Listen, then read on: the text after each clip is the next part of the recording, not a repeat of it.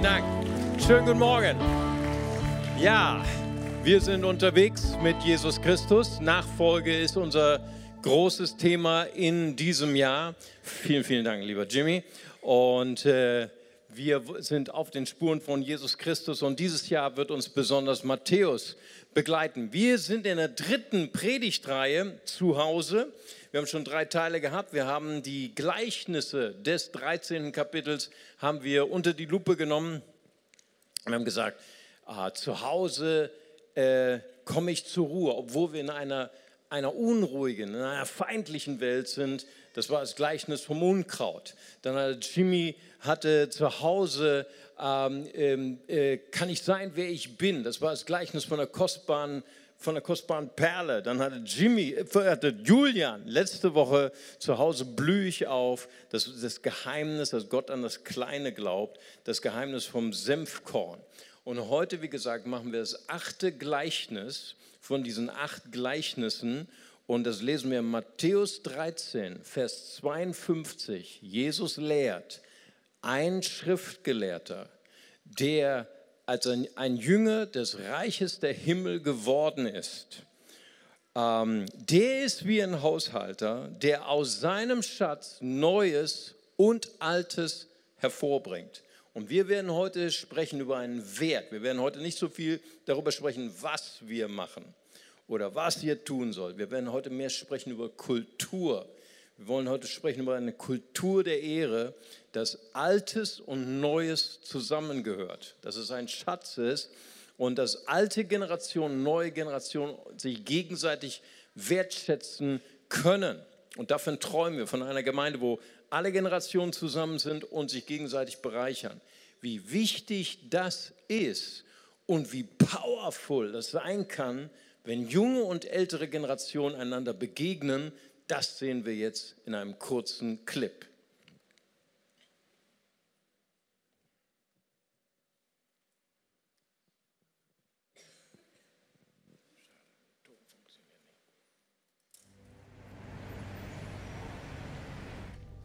if I get a text, I look at my phone. It's definitely texting. Instagram, Twitter, Facebook. Snapchat. I do Snapchat and drive sometimes.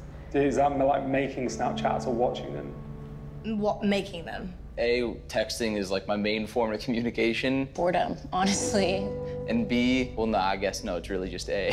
I've only never done it at stoplights. I've always been really good about it. The passenger has a pretty important role driving now, where they're like, oh, red light, red light. If someone that you like texts you, you're like, you can't just like let it sit there without just knowing what they said. Because what if something exciting's happening or something happened? Like every time I do it, I kind of I think about, it, I'm like, why am I doing this? And then I just keep doing it. So I'd like to, like, want to introduce you to a friend of ours. My name is JC. Hi, Alexis. Hi, Dash. Justin, nice to meet you. Nice to meet you. I just really quickly want to have a chat, tell you what happened to me. When I was 21 years old, driving home from my college graduation ceremony, driver on his phone was so distracted. He turned left into the intersection at a red light. Another car, an 18-wheeler, swerved to miss him and hit my family's car. And the resulting collision actually killed both of my parents. I spent two months in the hospital fighting for my own life, and then two more months in a rehab hospital learning how to walk again, learning how to speak again, learning how to dress myself and how to feed myself. I live with a partially paralyzed body. I didn't have my daddy to walk me down the aisle when I got married.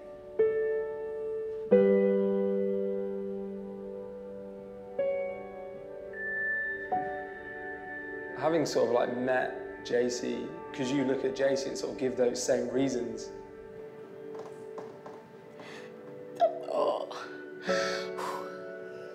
Usually I use my phone to change a, a, song on. I try, I try to use it as little as possible, but.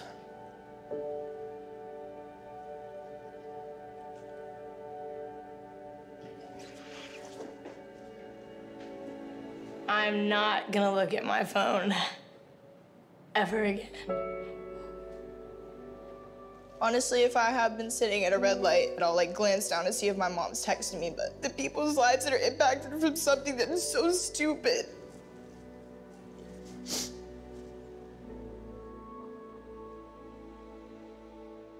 I can assure you on my drive home right now, I'm not going to use my phone and drive, and I'm not going to do it when I go to work tomorrow and the next day after that until you know it becomes a habit and that just doesn't happen at all. I know this is hard. I'm sorry. It's hard for me too, but you know this is real. You know the power to really actually make a difference and do something about it.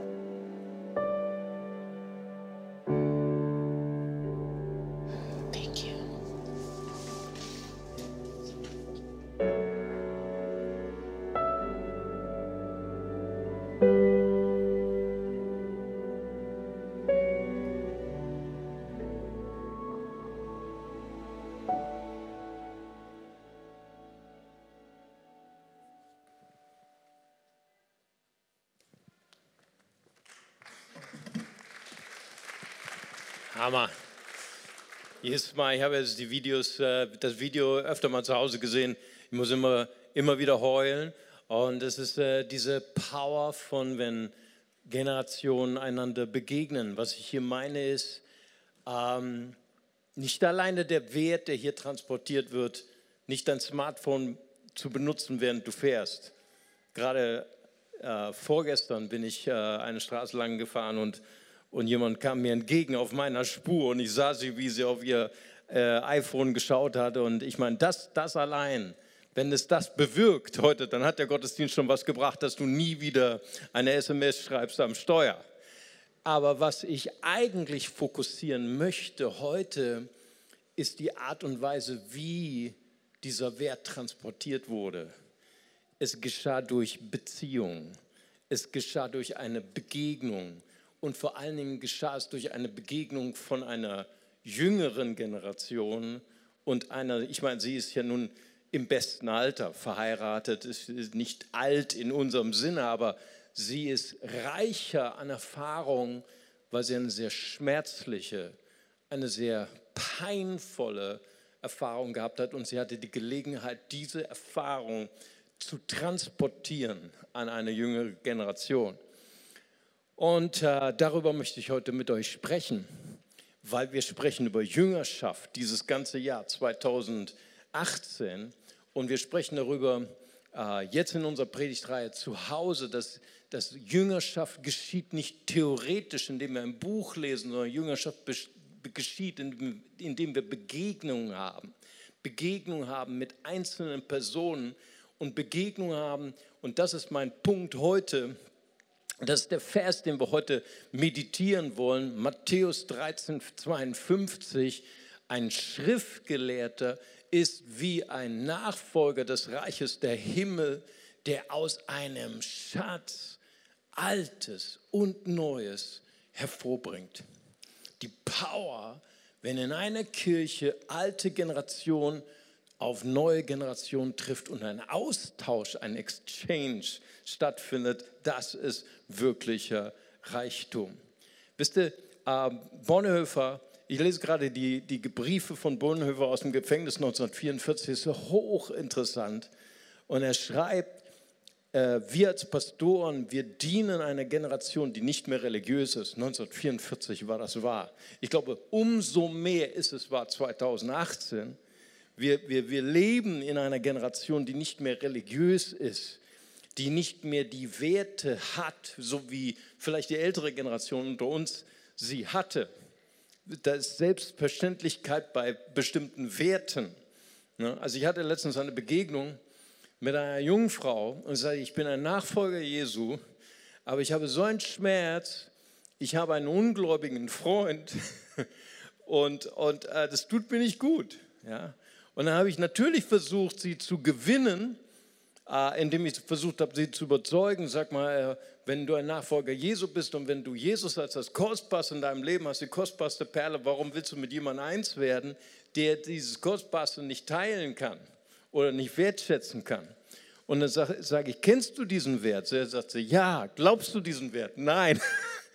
Das ist die Schwierigkeit, die wir als Pastoren haben. Wir leben in einer Generation, sie wissen über religiöse Werte, aber sie glauben sie nicht mehr. Und dann habe ich gefahndet nach jemandem in unserer Gemeinde, die, die äh, lebt, die ist verheiratet mit jemandem, der diese kostbare Perle in ihrem Leben, nämlich Jesus, nicht teilen kann. Und sagt, wärst du bereit, das war ja auch kein, keine einfache Anfrage, das mit ihr zu teilen und sie war einverstanden und diese, diese junge Frau, sie freut sich schon sehr auf dieses Gespräch, weil hier ist eine Begegnung von junger und älterer Generation und hier geht es nicht mehr um, wer hat Recht, sondern hier geht es um Lebenserfahrung. Hier geht es um Schmerz, den Gott umwandelt in Power, in Kraft, die richtigen Entscheidungen zu treffen. Nun, das ist das, was wie Jesus gelehrt hat. Jesus, und wenn wir dieses ganze Kapitel 13 mal studieren, dieses Gleichnis der, der acht, dieses, dieses Kapitel der acht Gleichnisse über die Schönheit des Reiches Gottes, dann ist dieses Kapitel unterteilt in zwei Teilen. Und der Schnitt ist bei Vers 35. Das Gleichnis vom Seemann, das Gleichnis vom Unkraut im Acker, das Gleichnis vom Senfkorn, vom Sauerteig, das lehrt Jesus in der Öffentlichkeit. Und dann heißt es in Vers 36, und dann entließ er die Volksmengen und kam in das Haus und seine Jünger traten zu ihm und sprachen, deute uns das Gleichnis vom Unkraut. Und da kippt auf einmal die Lehrsituation. Jesus lehrt nicht mehr die Volksmengen, sondern sie sind zu Hause beim äh, Möhren und Dip ne, und Tee. Ich weiß nicht, was es bei dir in der Kleingruppe gibt. Und dann stellen die Jünger Jesus Fragen. Wir haben das nicht kapiert. Wir haben deine Predigt nicht kapiert. Und, und das ist übrigens auch der Grund, warum auf deinem Platz diese Sheets liegen, die, die Predigtnotizen, die kannst du tatsächlich jetzt nehmen und du kannst sie ausfüllen während der Predigt und falls du heute etwas nicht verstanden hast, und wir bemühen uns ja immer hier vorne so zu predigen, dass auch der Mensch des dritten Jahrtausends das versteht, was wir sagen, dann kannst du in deine Kleingruppe gehen und das nochmal besprechen. Und falls du hier bist und du bist noch in keiner Kleingruppe, möchte ich unbedingt dafür gewinnen, doch nach dem Gottesdienst zum Infopunkt zu gehen und zu sagen, hey, ich möchte eine Kleingruppe haben und zwar die perfekte, ne, die die beste. Ne? Und die haben wir nämlich nicht, kann ich dir jetzt schon sagen. Ne? Wir haben nur kleine Gruppen mit fehlerhaften Menschen, die genauso fehlerhaft sind wie du. So, pronto, Punkt aus. Ne? Aber das wird wunderschön, weil in, äh, in, in der Auseinandersetzung mit fehlerhaften Menschen werden wir verändert, können wir solche wunderbaren Werte lernen wie Vergebung, Geduld. Amen. So, wenn du das noch nicht kannst, ich mache auch keinen Aufruf, wer das noch nicht kann, dann brauchst du unbedingt eine Kleingruppe mit fehlerhaften Menschen. Genau. Und dann lesen wir nämlich in diesem Kapitel, Vers 51, da fragt Jesus, habt ihr das verstanden? Das finde ich ganz interessant. Jesus lehrt anders. Das könnten wir zum Beispiel heute Sonntag nicht machen. Hast du das verstanden? Und dann antworten sie und sagen, ja, haben wir verstanden. Sonntag ist nicht der Platz dafür. Sonntag ist einfach zu groß. Aber Kleingruppe, das nennen wir ein theologisches Gespräch, eine Debatte. Und so hat Jesus Menschen gefördert. Und das ist unser erster Kerngedanke. Jesus arbeitete in der Ausbildung seiner Nachfolger mit Fragen und Antworten. Das war das Prinzip, wie auch Rabbiner ihre Jünger trainiert haben, im, in Beziehung, im Gespräch, in dieser Reibung der Begegnung. Das bedeutet Jüngerschaft. Jüngerschaft bedeutet Begegnung. Gehen wir hinein in dieses Gleichnis. Ja, das Reich Gottes, die Kultur des Reiches Gottes ist ein Haushalter, der aus seinem Schatz Altes und Neues hervorholt. Was bedeutet dieses Gleichnis?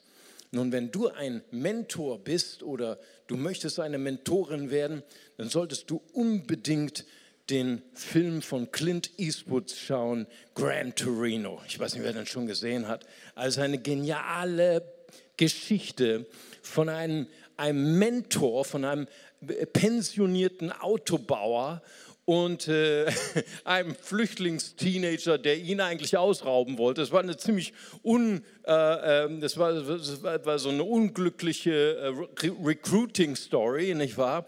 Sie begegneten sich mit äh, äh, Clint Eastwood hat wie immer natürlich ein Rifle, ein, ein Gewehr in der Hand und dann werden sie die besten Freunde und es steht eine Mentoring-Beziehung. Dieser Film ist einfach genial, weil der Mentor im wahrsten Sinne sein Leben hinlegt damit dieser Flüchtlingsjunge eine Zukunft hat. Und dann stehen sie, und es ist so eine ganz kleine Szene dort in dem Film von Gran Torino, und dann stehen sie da in dieser Werkstatt. Und er ist ein alter Autobauer, okay, er hat seinen Gran Torino selbst zusammengeschraubt, ja. Und dann sagt der, dieser kleine Flüchtlingsjunge, wozu brauchst du all diese Werkzeuge? Und er testet ihn, ob er weiß, wie die Werkzeuge heißen. Und Clint Eastwood sagt, mir kannst du nichts vormachen, okay? Und dann gibt Clint Eastwood ihm ein Hammer, ein, eine Zange und ein äh, Power-Tape, äh, Klebeband, okay? Und sagte, 90 Prozent der Dinge, die du im Haushalt reparieren musst, kannst du mit diesen drei Werkzeugen reparieren. Okay, cool. Ne? Mein Schwiegervater hätte widersprochen, nicht wahr? Okay. Und genau das ist das, was das Bild ist dieses Gleichnisses. Ein Schriftgelehrter, ist wie ein Nachfolger des Reiches der Himmel, der einen Schatz hat. Und aus diesem Schatz holt er alte Werkzeuge, neue Werkzeuge. Ich weiß nicht, was in diesem Schatz alles drin war. Aber er weiß ganz genau, wie diese Dinge heißen. Er weiß ganz genau, wie er diese Werkzeuge benutzen kann. Und er benutzt es, um andere Menschen zu bereichern, um andere Menschen zu lehren. Das ist genau das Bild, das Jesus malt, weil Jesus, müssen wir uns immer wieder vergegenwärtigen, ist ein Jude und er ist ein, ein, ein Sohn dieser Gesellschaft. Er ist ein Sohn dieser pharisäischen äh, Gesellschaft, die die Torah als Richtlinie hat. In der Mishnah, ein Mishnah ist äh, ein, ein, ein Erklärungsbuch in der jüdischen Religion von der Torah. Da heißt es in der Gittin 67a, über Rabbi Akiba.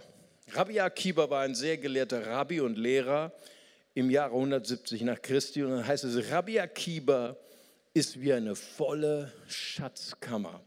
Das heißt, sein Leben, sein Lehrstil wird geschildert wie eine volle Schatzkammer. Dort heißt es auch, Rabbi Eleazar ist ein Korb mit Gewürzen.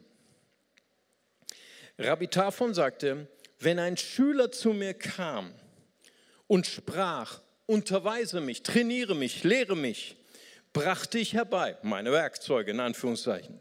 Torah, Mishnah, Midrash, Halakot, Haggadot. Und wenn der Schüler mich verließ, war er voll des Segens und des Gutens. Das heißt also, Jesus er lehrt hier wie ein Pharisäer. Dieses Gleichnis ist eins zu eins. Jeder Jude konnte das verstehen. Er spricht von dem Mentor, der ein Schatz ist, nicht nur ein Schatz hat, sondern dieser Schatz ist er selber. Er selbst ist ein Schatz, der Altes und Neues benutzen kann, um andere Menschen zu bereichern. Und Jesus stellt hier einen Anspruch an die Jünger Jesu und wir alle, wir sind Nachfolger Jesu. Er stellt diesen Anspruch, dass wenn wir dieses Evangelium, diese scheinbar neue Lehre, die eigentlich keine neue Lehre war, sondern sie war eine Lebendigmachung der Torah, sie war eine Lebendigmachung des, des Wortes Gottes, der jüdischen Bibel, dass alles, was wir lehren, dass es untermauert werden soll, auch mit dem Alten, mit dem sogenannten Alten aus der jüdischen Bibel. Professor Dr. Klausner schreibt über Jesus Christus. Professor Dr. Klausner ist einer der berühmtesten Religionswissenschaftler Israels. Er ist Jude geblieben, er ist niemals Christ geworden, aber er hat ein faszinierendes Buch geschrieben über Jesus von Nazareth. Und er, ähm, er schreibt über die ersten 20 Jahre des 20. Jahrhunderts, wie ähm, die Besten der deutschen Theologen etwas finden wollten in Jesus, dass Jesus nämlich nicht ein Jude war. Jemand ging sogar so weit, dass sie sagten, Jesus war ein Arier. Ne? Er war ein Antisemit, nicht wahr? Und äh, Professor Dr. Klausner sagt, Sie wollten etwas finden in Jesus, was nichts mit dem Judentum zu tun hatte, aber sie fanden nichts. Sie hatten eine Historientheorie über Jesus und die reduzierte sich auf Null. Kein Wunder, dass Anfang der 20er Jahre im letzten Jahrhundert die äh, Theorie, dass es Jesus nicht gab, die Nicht-Existenztheorie, dass Jesus überhaupt existierte, dass sie eine Neubelebung hatte. Denn Jesus war jemand, der Kultur lebte. Er war kein Revolutionär, der eine neue Lehre brachte. Er war verwurzelt in seiner Tradition. Er war ein Sohn seines Volkes. Er lebte in dem Alten, aber brachte Neues. Das ist unser zweiter Gedanke. Ein Nachfolger Jesu transportiert nicht nur Wissen, sondern auch die Kultur, nämlich Altes mit Neuem zu verbinden. Nun, wie wollen wir und wie können wir Kultur der Ehre leben in unserer Kirche? Im CLW haben wir eine klare Vision. Wir träumen von einer Kirche, wo alle Nationen, alle Generationen Jesus nachfolgen und ein Zuhause finden. Und wir leben diese Vision durch Kultur, indem wir sagen, wir wollen eine Kultur der Ehre leben, wo wir sagen, alt und jung gehören zusammen und alte und neue Generationen bereichern sich gegenseitig. Und das ist eine Kultur, die in Feindschaft steht zu der Kultur der Gesellschaft, in der wir leben. Also ich lese immer wieder Zeitung.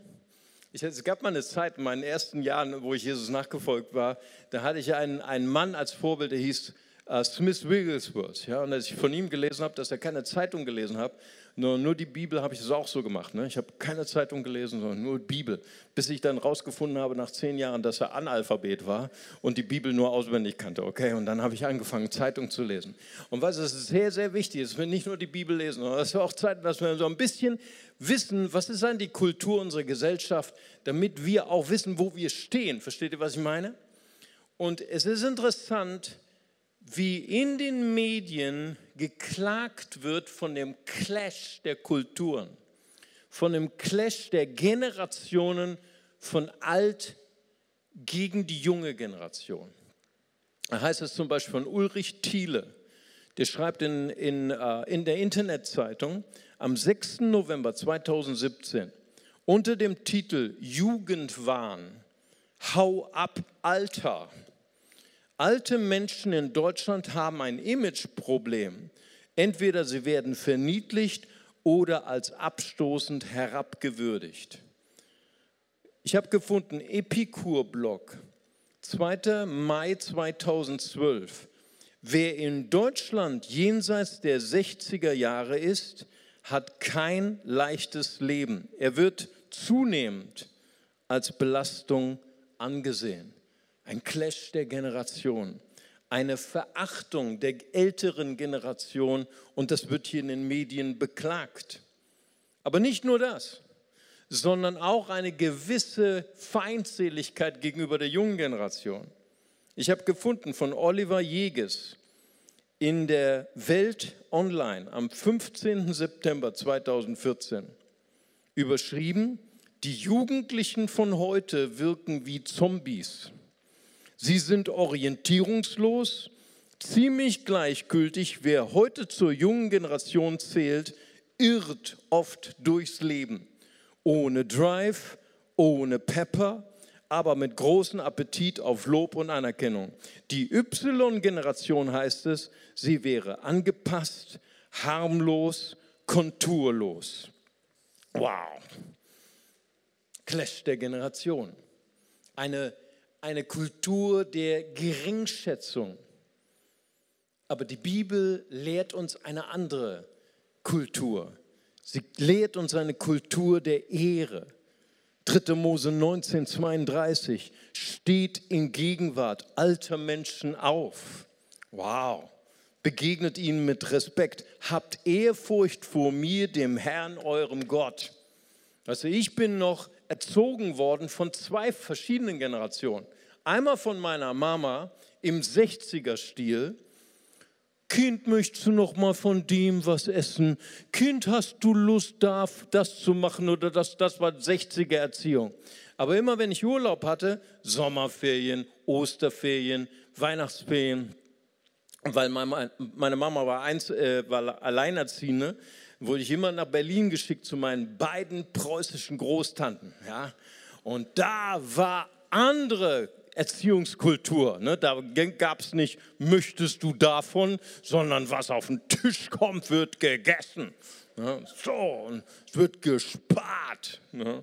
Und äh, was anderes habe ich auch gelernt durch diese preußische Erziehung. Wenn wir Bus, und wir sind viel Bus gefahren, wir sind nach Nikolskö gefahren, Bus, U-Bahn. Und ein Wert, den ich gelernt habe von meinen Großtanten, wenn eine ältere Generation in den Bus kommt, dann stehst du auf. Ne? Oder wenn eine Dame oder ältere Dame kommt, dann stehst du auf. Ja? Und ich habe das übertragen, bis heute mache ich das so. Ne? Und ich äh, werde immer ganz groß angeschaut. Ne? Leute setzen sich doch gar nicht, weil, weil sie dann irgendwie denken, ne? Missverständnis, nicht wahr? Okay. Das heißt also, die Bibel lehrt uns eine Kultur der Wertschätzung. Und diese Wertschätzung ist begründet in Gott. Warum sollen wir Respekt haben vor der älteren Generation? Weil wir Respekt haben vor Gott. Das ist verknüpft miteinander. 1. Timotheus 5, Vers 1. Konfliktkultur. Einen älteren Mann fahre nicht hart an, wenn du ihn ermahnen musst. Das heißt, Ältere machen auch Fehler. Amen. Da brauche ich nicht Amen sagen. Es ist einfach so. Wir machen alle Fehler. Sondern rede mit ihm wie mit einem Vater. Das heißt also, Kultur der Wertschätzung, Kultur der Ehre. Auch wenn wir Fehler machen, dann geben wir einander Ehre, indem wir uns in Liebe ermahnen. Genau das Gegenteil ist für die junge Generation richtig. 1. Timotheus 4, Vers 12. Niemand hat ein Recht, auf dich herabzusehen, weil du noch so jung bist. Allerdings musst du für die Gläubigen ein Vorbild sein in allem, was du sagst und tust, in der Liebe, im Glauben und in deinem aufrichtigen Lebenswandel. Niemand verachte dich wegen deiner Jugend. Das heißt also, in, in der Gemeinde, in der Kirche Jesu Christi leben wir eine Kultur der Ehre. Und der Kernsatz, den wir mitnehmen, ist, Regeln beantworten die Fragen nach dem, was müssen wir tun. Kultur beantwortet die Frage nach dem, wie tun wir das. Menschen sollen kommen in unsere Kirche und sollen sehen, wow, da ist ein Geist der Wertschätzung, der Ehre, der unsere Kirche bestimmt, der auch das Miteinander unserer Generationen bestimmt. Was ist Kultur der Ehre? Bill Johnson sagt, du verhältst dich gegenüber einem anderen so, wie du dich gegenüber Jesus Christus verhalten würdest.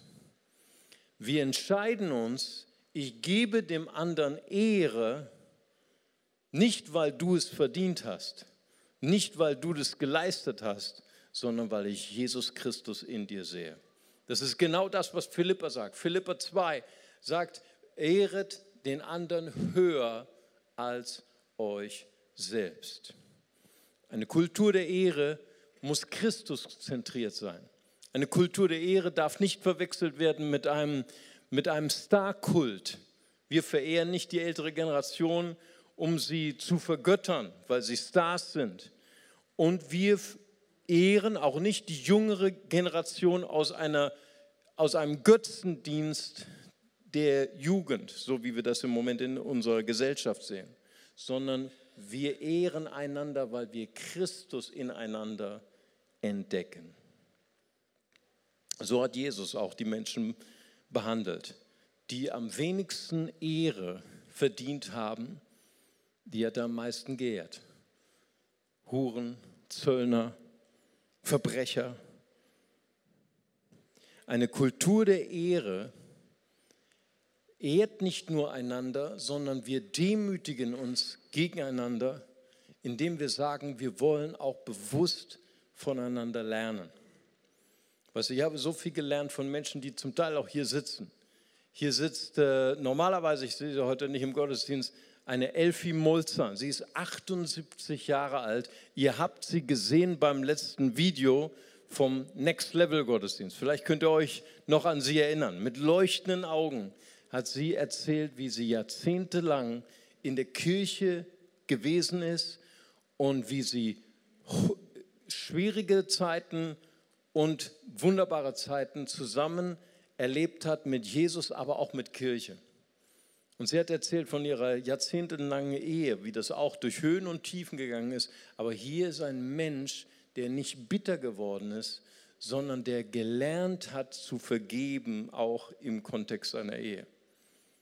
Hier sitzt normalerweise auch Horst Kupel, da ist er, das ist ganz außen, er sitzt immer in der Richtung. Horst Kupel ist 83, ich habe nachgeschlagen, Horst, und er sieht noch so jung aus. Und Horst ist, hat den schwierigsten Dienst in der Gemeinde, den er überhaupt haben kann. Er ist im Parkdienst, nicht wahr? Und bei FEG Parkdienst easy, ne? da sind ja alle diszipliniert. Aber Charismatiker am Steuer, das ist schwierig, nicht wahr?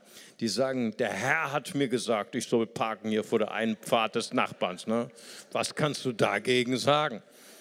Horst bleibt immer ruhig über Jahrzehnte. Er hat alle möglichen Gemeinden gesehen, Gemeinden, die sich gespalten haben wegen der Farbe der Vorhänge, Pastoren, die ihre Gemeinden verlassen haben mit der Kasse unterm Arm, mit der Sekretärin unterm Arm. Ich sage, Horst, ich, ich glaube, wir haben vor Jahren mal diese Diskussion geführt. Horst, du hast so viel Müll gesehen in der Kirche. Ne? Wieso bist du immer noch so frisch? Wieso bist du immer noch so jung? Warum bist du nicht enttäuscht von den Christen? Und er hat zu mir gesagt, Junge, ne, er darf das, er ist 83. Junge, ich folge nicht Menschen, ich folge Jesus. Amen. Preis dem Herrn. Wir brauchen solche Leute. Meine Tochter hat letztens zu mir gesprochen im Auto und sagt, Papa, ich kenne so viele junge Leute, die können nicht vergeben, die können nicht loslassen, sind jetzt schon alt. Und ich kenne so viele alte Leute, die haben gelernt zu vergeben, gelernt loszulassen und sie sind jung geblieben. Danke, dass ihr jung geblieben seid, dass ihr uns zeigt, wie wir Jesus nachfolgen im Alltag. Weißt du, das hat Paulus gele gelebt mit Timotheus. Begegnung, ein Prozess der Jüngerschaft. Er hat sich eingelassen auf einen Timotheus, der keinen guten Start hatte, einen ungläubigen Vater, nicht beschnitten. Aber er sagt im 2. Timotheus 2,2, was du von mir in Gegenwart vieler Zeugen gehört hast, das vertraue treuen Menschen an, die tüchtig sein werden, auch andere zu lehren. Und er nimmt ihn in einen Prozess hinein. Er ist, Timotheus ist zuerst Assistent des Paulus, Apostelgeschichte 16. Dann ist er beauftragter Stellvertreter, 1. Timotheus 1. Dann ist er Apostel auf Augenhöhe, 1. Thessalonicher 1. Ich nenne es das geistliche Trägheitsgesetz von Newton. Newton sagt, von Natur aus sind Körper träge und ändern nicht ihre Geschwindigkeit und ändern nicht ihre Richtung, es sei denn, sie werden durch andere Körper dazu motiviert. Ja? Und wir brauchen dieses geistliche Trägheitsgesetz in der Gemeinde. Wir brauchen einander. Wir, denk mal darüber nach, dass du heute hier sitzt, dass du an den Level gekommen bist, wo du heute Jesus nachfolgst. Das hast du ganz vielen Menschen zu verdanken, die für dich gebetet haben, dich motiviert haben, dich weitergebracht haben. Aber es gibt nicht nur Mentoring. Die Wirtschaft hat es schon längst erkannt und die Bibel auch. Davor nämlich. Es gibt Reverse Mentoring. Das heißt, ältere Mentoren, ältere äh, Menschen setzen sich bewusst mit Jüngeren zusammen und von ihnen zu lernen. Denn wie finden wir uns zurecht, wir, die wir noch im letzten Jahrhundert leben, ne, Pastor Daniel, ne, in einer Welt von Facebook, von Instagram. Ne? Snapchat ist meine nächste äh, ähm, Position, meine Liste. Aber ich wäre niemals da ohne unsere jungen Leute in der Gemeinde. Auch Instagram hat mich jetzt jemand motiviert, dort hinein zu gehen. Nicht wahr? Die von der älteren Generation fragen sich, wovon redet er eigentlich? Ne? Aber ich spreche von äh, sozialen Medien. Weißt du, warum wir das machen? Ich habe letzte Woche über YouTube eine Nachricht bekommen von einem Mustafa. Er hat zu mir geschrieben, ich habe deine Videos geschaut auf YouTube, ich habe meinen Glauben verloren und ich habe gesehen, dass du Bibeln verschickst. Würdest du mir auch eine schicken? Habe ich ihm jetzt geschickt. Hammer. Das ist ganz genial, welche neuen Möglichkeiten wir haben. Aber das alles hätte ich niemals gelernt ohne die junge Generation. Paulus, er sagt über einen seiner schwierigen Mentis, Johannes Markus, warum schwierig? Ihr kennt die Geschichte, weil Johannes Markus hatte ihn einmal im Stich gelassen und Paulus wollte nie wieder mit ihm zusammenarbeiten, weil er wollte die Mission schützen. Aber Paulus war lehrfähig. Er war, er war auch offen für Reverse Mentoring. Am Ende seines Dienstes, kurz vor seiner äh, Enthauptung, sagt Paulus in Philemon 24, ich bin ganz allein im Gefängnis, nur noch wenige sitzen bei mir. Und wer war da bei ihm im Gefängnis? Johannes Markus. 2. Timotheus 4,11 schreibt Paulus an Timotheus, nimm Markus mit dir, denn er ist mir nützlich zum Dienst. Toll, wenn ältere Menschen sich demütigen können und sich entscheiden können, ich kann auch von der jüngeren Generation lernen. Wie toll, dass Paulus das gemacht hat. Denn Johannes Markus, das weißt du, der sitzt bei dir gerade auf dem Schoß. Er ist der Schreiber des Markus-Evangeliums. Stell, stell dir vor, Paulus hätte ihn auf den Mond geschossen. Paulus hätte nicht an ihn geglaubt. Wir hätten heute einen entmutigten, einen deprimierten Nachfolger Jesu, der vielleicht aufgegeben hätte. Aber weil Johannes Markus Leute gehabt haben, die ihn motiviert haben, die an ihn geglaubt haben, die gesagt haben, du bist brauchbar für mich, ich will von dir lernen. Deswegen haben wir heute das Markus-Evangelium. Wenn du dich entscheidest für die Power der Kultur der Ehre, die ältere Generation ehrt die jüngere, die jüngere Generation die ältere, ehrt die ältere, dann können wir etwas zurücklassen auf dieser Erde, was eine Ewigkeit hält. Glaubt ihr mit mir daran? Amen. Lass uns zusammen beten. Vater Gott, ich möchte dir von ganzem Herzen danken, Herr, dass wir deine Worte einfach heute noch mal ins Zentrum stellen dürfen. Jesus, du hast gesagt, ich baue meine Kirche, ich baue meine Gemeinde. Und ich danke dir dafür, Herr, dass wir uns von dir gebrauchen lassen dürfen, Herr. Vater, und ich danke dir dafür, Herr, dass wir dir hinterher folgen dürfen, dass wir von dir lernen dürfen, dass wir deine Jünger sein dürfen. Und bevor ich diesen Gottesdienst abschließe im Gebet, möchte ich gern noch in dieser Atmosphäre des Gebets eine kurze Einladung aussprechen. Wenn jemand hier ist, heute Morgen, und Sie haben diese, diesen Wunsch, diese Sehnsucht in Ihrem Herzen, ich möchte gern auch ein Nachfolger, eine Nachfolgerin Jesu werden. Ich brauche Jesus in meinem Herzen. Ich brauche Orientierung in dieser orientierungslosen Zeit. Das Evangelium ist sehr schnell erklärt. Es ist sehr einfach. Der erste Satz heißt, wir alle sind getrennt von Gott. Wir alle können nicht das gut machen, was wir an Fehlern verursacht haben auf diesem Planeten. Wir sind auf ewig getrennt von Gott. Das ist ziemlich negativ. Aber der zweite Satz ist umso mutmachender. Da heißt es in Johannes 3, Vers 16, so sehr hat Gott die Welt geliebt, dass er seinen eingeborenen Sohn gab. Jeder, der an ihn glaubt, an Jesus, geht nicht verloren, sondern hat ewiges Leben. Und ich möchte gerne fragen, heute Morgen ist vielleicht jemand hier, der sagt, hier bin ich. Heute treffe ich eine Entscheidung. Heute öffne ich die Tür meines Herzens und ich möchte gern Jesus mein Leben schenken. Er soll der Herr, er soll der Retter werden in meinem Leben.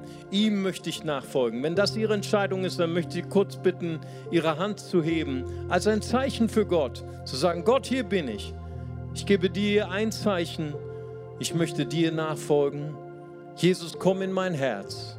Vergib mir meine Schuld.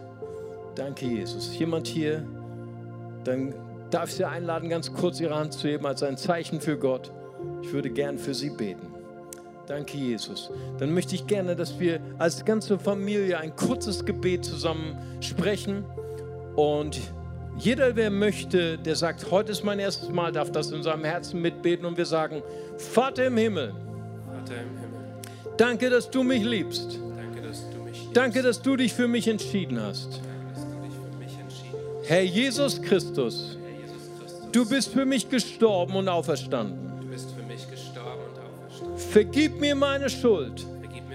Ich wähle dich jetzt als meinen Retter und Herrn. dir will ich folgen. Amen.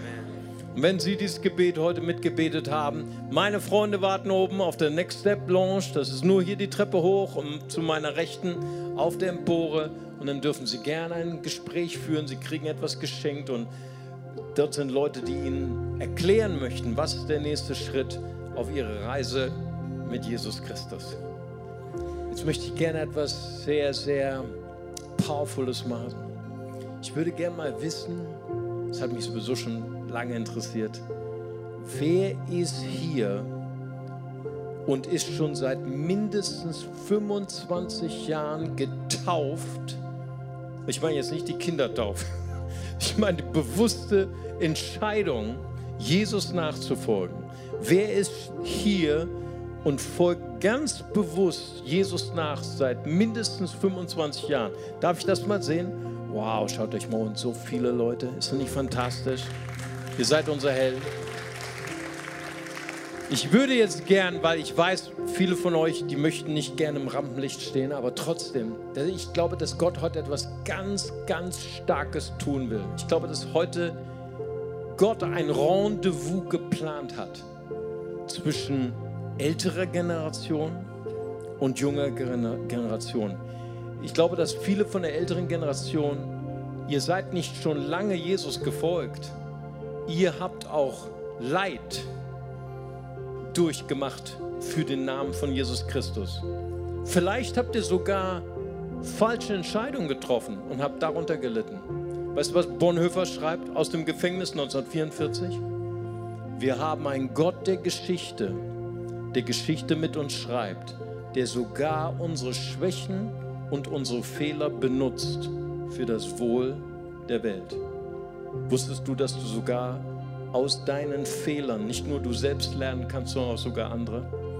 Ich würde gern alle, die sich gerade gemeldet haben, kommt doch mal bitte hier nach vorne. Ich möchte gern, ich habe noch was vor mit euch. Kommt mal hier nach vorne. Und ich möchte, dass ihr euch einfach zur Verfügung stellt.